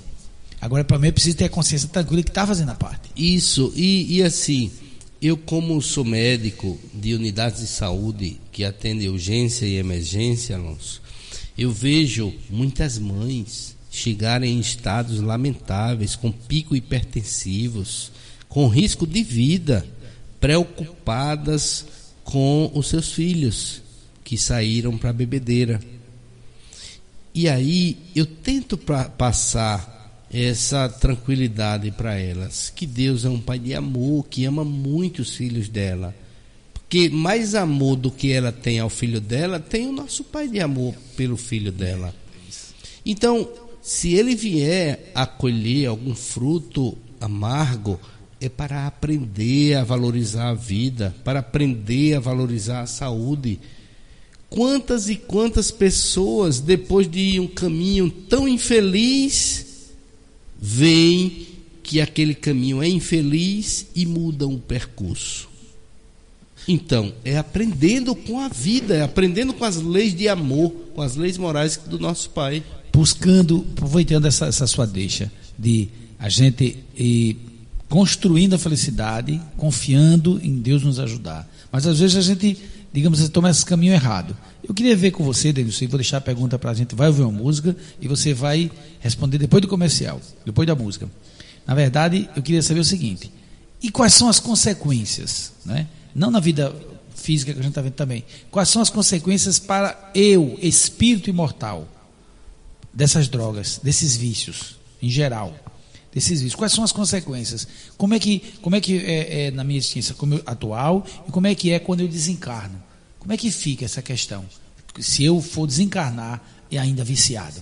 Viu? Não Muito sai daí. boa. Eu quero que você me responda essa pergunta, tomar uma água rapidinho. Você que está aí nos ouvindo o programa, Márcio Eduardo também, com a sua alguém do lado. Água é vida. Vamos beber água. Márcio Eduardo, música, a água da vida. Esta é a sua rádio. Esta é a sua rádio. Rádio Brasil Espírita.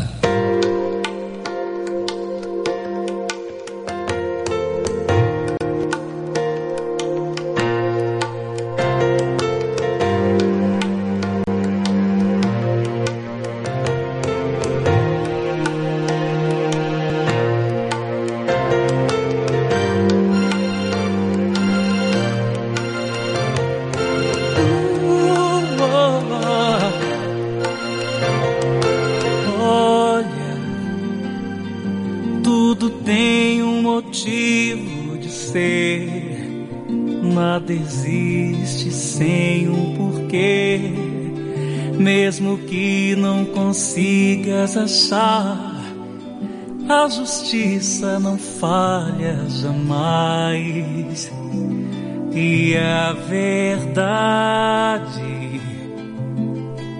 não tem medo de nós. Note as razões elevadas da dor, fazendo você refletir sobre coisas que nunca pensou e que agora não pode evitar. O amor transforma.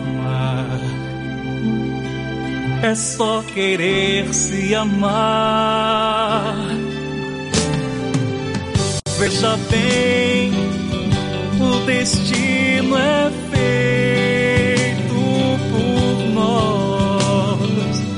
somos deuses capazes de tudo alcançar. E você é alma querida demais. Não se entregue,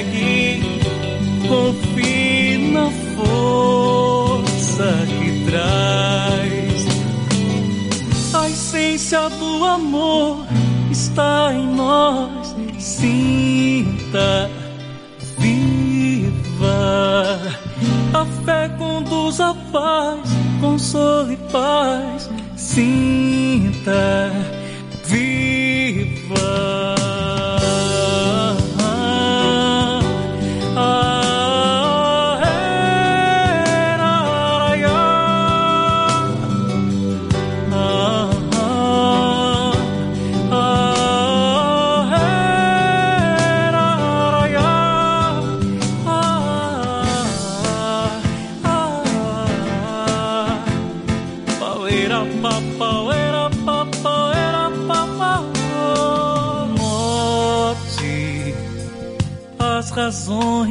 elevadas da dor, fazendo você refletir sobre coisas que nunca pensou e que agora não pode evitar. O amor transforma. É só querer se amar Veja bem, o destino é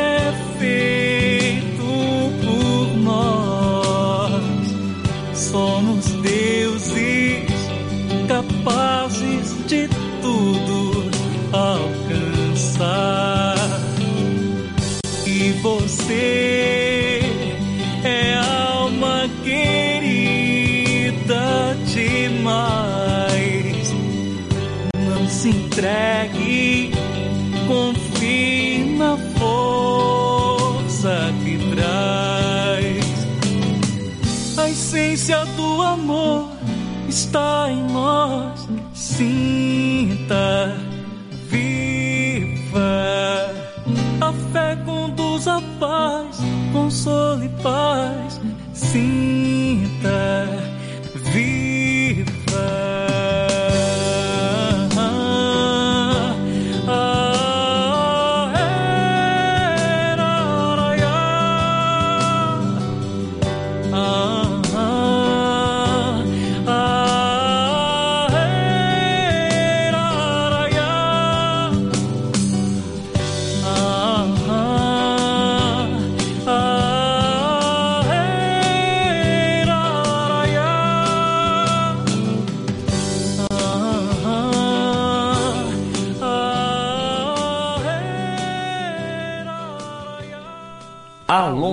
Filho.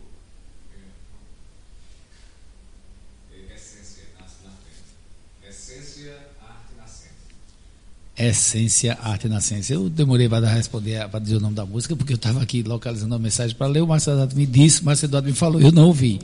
É assim mesmo, programa ao vivo a gente faz isso, né? E a gente vai contando a participação e colaboração do ouvinte que está nos ouvindo agora, que está prestigiando. Você que está querendo mandar alguma mensagem, que mandou para essa entrevista, para as próximas entrevistas, anota aí, Alonso Filho 2013 arroba gmail.com. Alonso Filho 2013 arroba gmail.com, ou então através do, do, do, e-mail da rádio, né? É R, R Nova, Rádio Brasil Espírita, contatos. Pronto, Rádio Brasil Espírita, contatos, tudo junto. Rádio Brasil Espírita, contatos, arroba gmail.com. Rádio Brasil Espírita, contatos.gmail.com. Por quê? Porque durante essa entrevista, eu como eu falei, o Denis está estreando. É a primeira entrevista que está tendo interação. A gente está fazendo entrevista mais. Agora o público já mandou, já está mandando, a gente está selecionando devagarzinho. Quem não puder responder agora, a gente vai responder depois por e-mail, uma das pessoas, mas nos próximos programas a gente vai anotando e já vai diretamente. Algo parecido, logicamente, as fórmulas boas a gente tem que copiar, não tão igual, mas parecido um pouco como o Espiritismo em Foco, que as pessoas antecipadamente já mandam mensagens, mandam informações. A gente está aqui para isso, tá certo? Eu quero só trazer uma pequena mensagem e Denilson vai responder a nossa pergunta. Lembra-te, olha que interessante, lembra-te da esperança. Lembra-te da esperança, para que a tua caridade não se faça incompleta.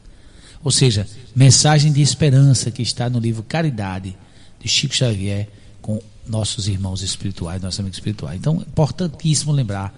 Emmanuel traz, traz bastante isso, esclarece né, o Espírito Emmanuel da importância da esperança. Mas antes de falarmos mais ainda de esperança, eu quero voltar à pergunta que nós tivemos antes do bloco anterior.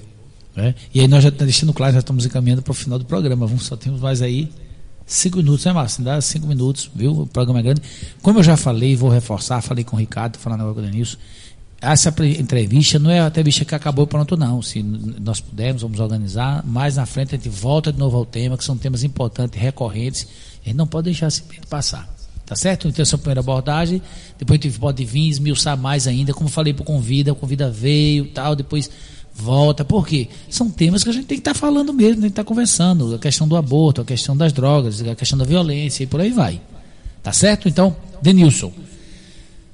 Eu, eu sou, eu sei disso, sou o espírito imortal que vem, foi criado por Deus não sei quando, Deus é quem sabe, não é? Encarnado é uma coisa, a data de nascimento é uma, mas foi criado há um tempo, só Deus sabe. E vou continuar nessa caminhada, já que a vida nossa é imortal.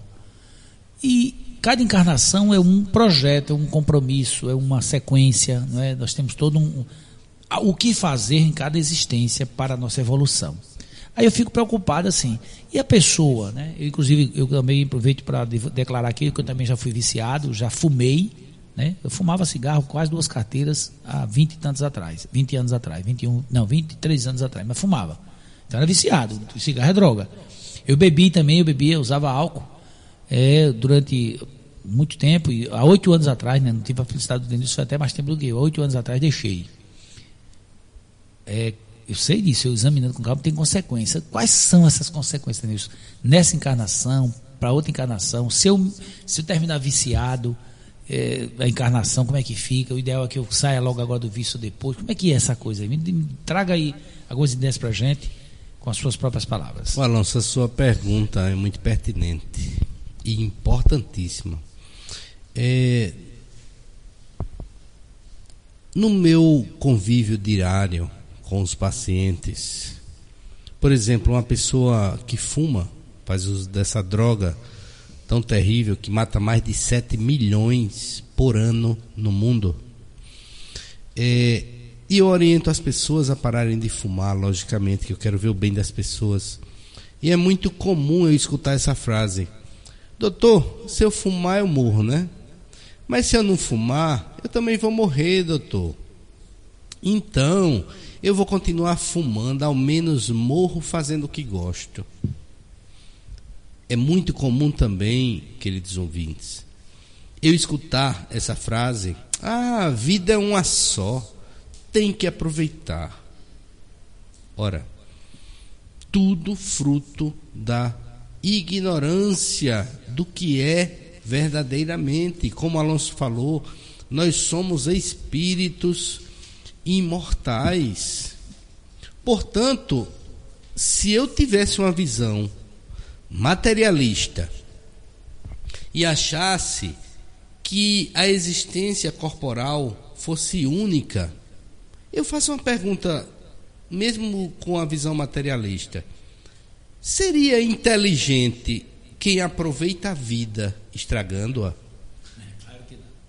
Se fosse uma existência só, não seria mais inteligente cuidar da saúde? Lógico que sim.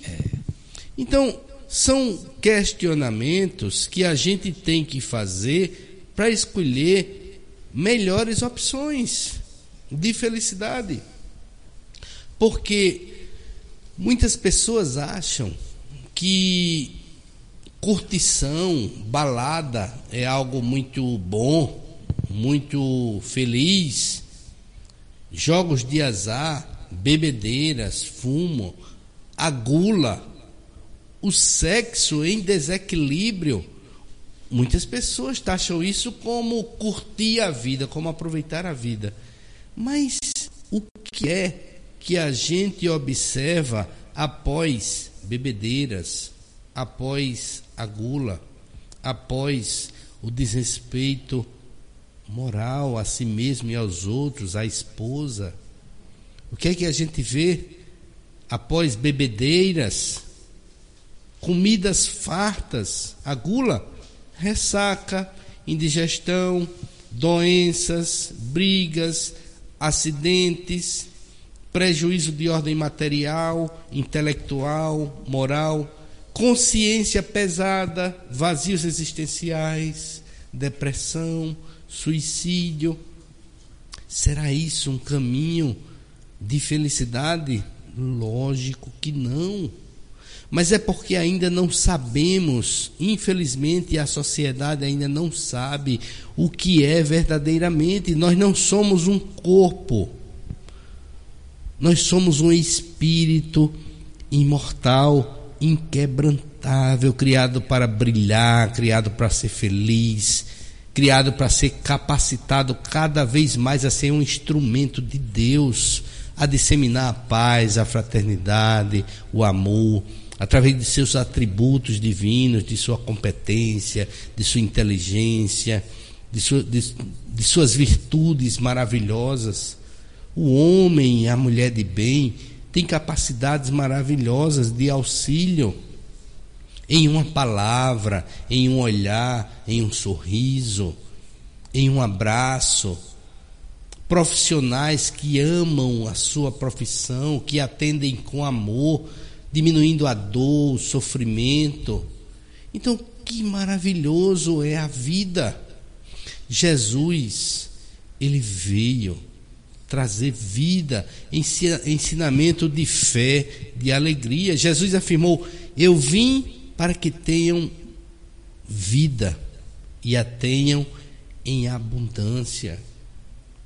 Então, em consonância com essa mensagem de paz, de felicidade, de amor, que Jesus nos traz, a Federação Espírita Brasileira promove campanhas permanentes de esclarecimento, consolo e encorajamento a todos nós envolvidos, direto ou indiretamente, nestas páginas tão desafiadoras e dolorosas da história humana, exaltando o amor, a educação no lar, e o desenvolvimento intelecto-moral embasados na ciência, na filosofia e no conhecimento da vida espiritual, esclarecendo-nos da necessidade de reformarmos-nos intimamente, que é o norte seguro em direção à nossa própria felicidade.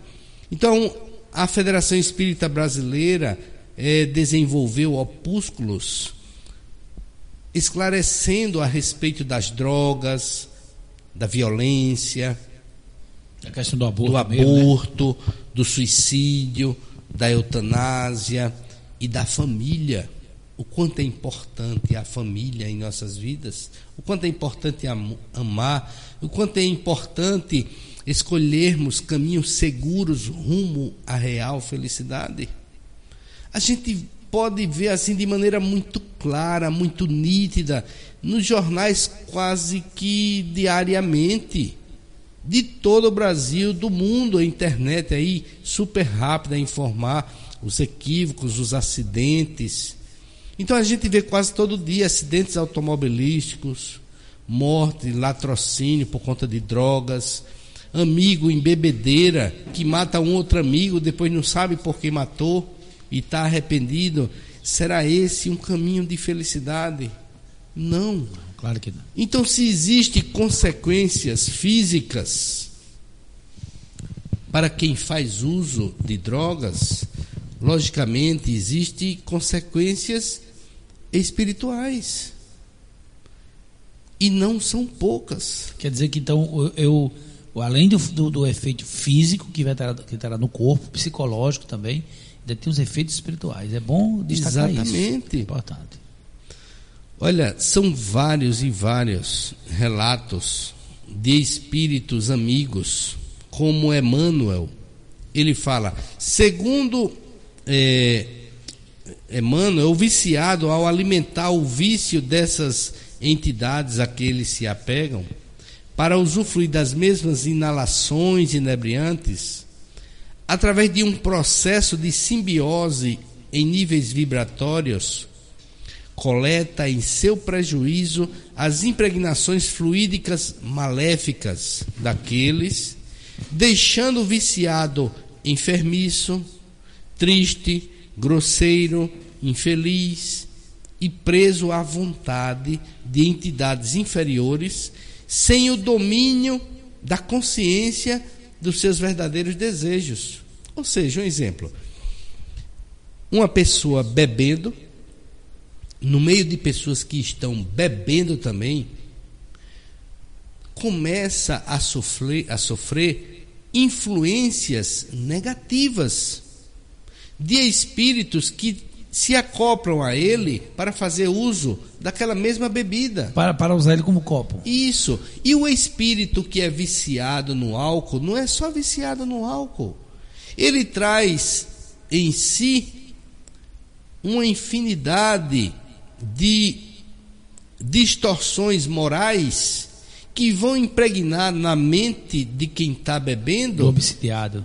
Exatamente, obsidiar esses pensamentos infelizes, tristes, grosseiros, agressivos, maledicentes, e incentiva muitas vezes ao uso de outras drogas.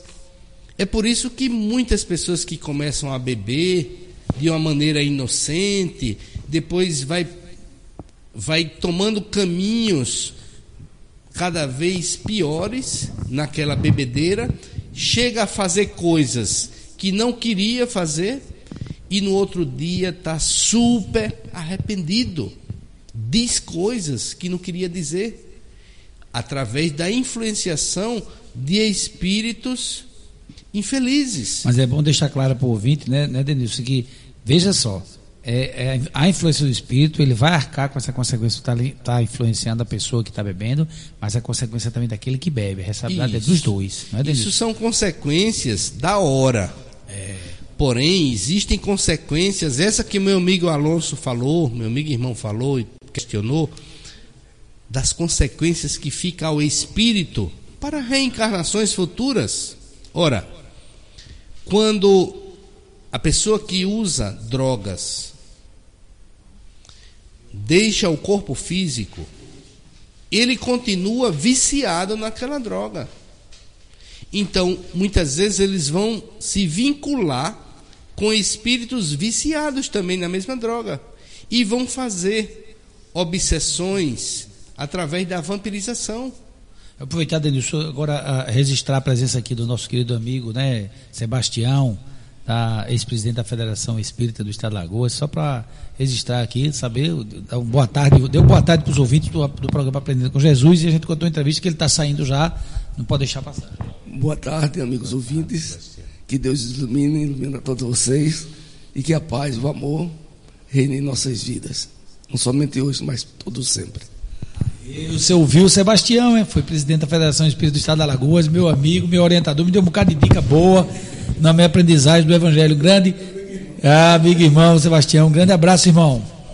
Muito obrigado. Se prepare que logo, mais um, logo, logo aí, dependendo da escala aqui, vou, vou lhe convidar para ser entrevistado, viu? Vá, bota na sua agenda, viu? Porque nós temos uma agenda aqui, uma sequência. Quando eu sair acabar o programa aqui, eu vou conversar com você com mais calma, em off, como diz, né? para a gente agendar uma, uma. Tá certo, meu irmão? Será uma, será uma alegria. Um grande abraço. Muito obrigado, Sebastião. Sempre a sua vibração amorosa. Meu amigo Denilson, veja bem, a gente tem que ser é, prático nessas coisas. É, o nosso tempo praticamente acabou. E, e, e, o tema, você sabe que é amplo, é longo, né? A gente precisa falar mais, a gente vai até continuar depois. Eu queria, para você, nesse momento, eu sei que você tem mais coisas para falar, mas nesse momento, para concluir, você, qual a mensagem de esperança? Né? Sendo de uma forma resumida assim, qual a mensagem sua, como ser humano, como esse, esse cara que eu conheço, meu amigo irmão, que é lutador, que confia, que persevera? Qual a mensagem de esperança que você pode passar para essas pessoas que estão nos ouvindo, os amigos encarnados e desencarnados, porque também temos nosso público desencarnado que está nos ouvindo, os amigos que estão na vibração espiritual. O que dizer para essas pessoas? Alonso, que pergunta maravilhosa que faz tirar do fundo do meu coração uma reflexão de esperança, de serenidade, de paz, de esperança e de certeza que Deus é um Pai de amor e de um amor que não necessita que você fique o tempo todo se vigiando, fazendo tudo as coisas as coisas certinha. Ele não tem uma cadernetinha na mão para dizer fulaninho eu amo mais, fulaninho está errando, fulaninho está acertando. É a luz que brilha de maneira simples, a vontade de acertar. Esses nossos irmãos que escolhem o caminho das drogas são filhos de Deus. E não é porque estão nas drogas que são pessoas ruins.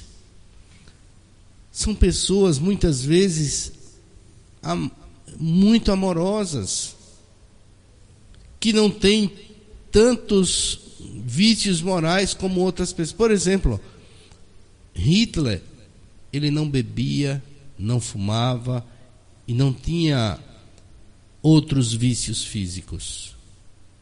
Mas olha quantos vícios morais ele carregava, quanto mal ele causou à humanidade. E nem por isso deixou de ser filho de Deus. É um filho de Deus muito amado, que vai aprender que se não já aprendeu pela inteligência que ele tem, se ele não já aprendeu a respeitar o próximo, a se amar, a ser tolerante, a ser paciente. Deus é amor. Deus é vida e possibilita a todas as pessoas de se arrependerem dos seus atos equivocados.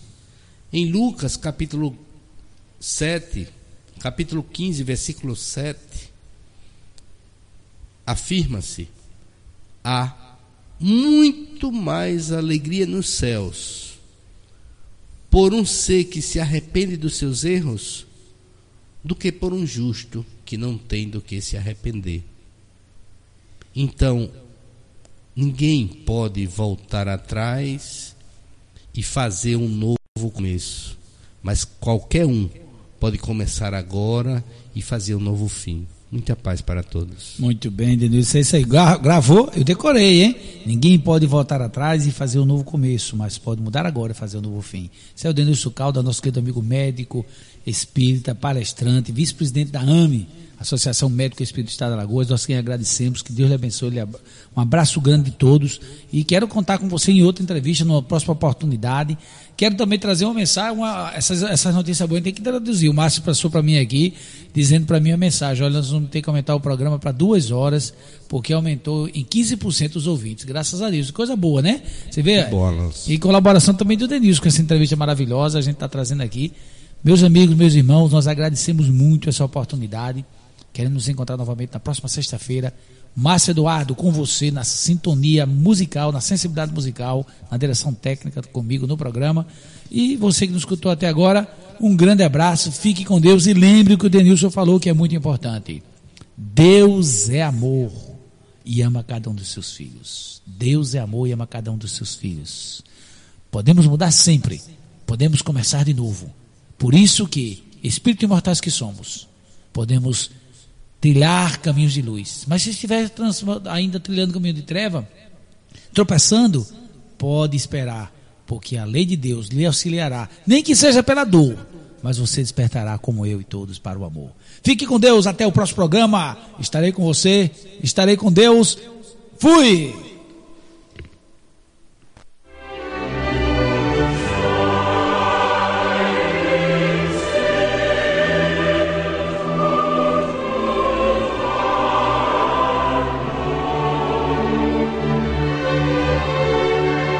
Você acabou de ouvir o programa Aprendendo com Jesus, aqui na Rádio Brasil Espírita.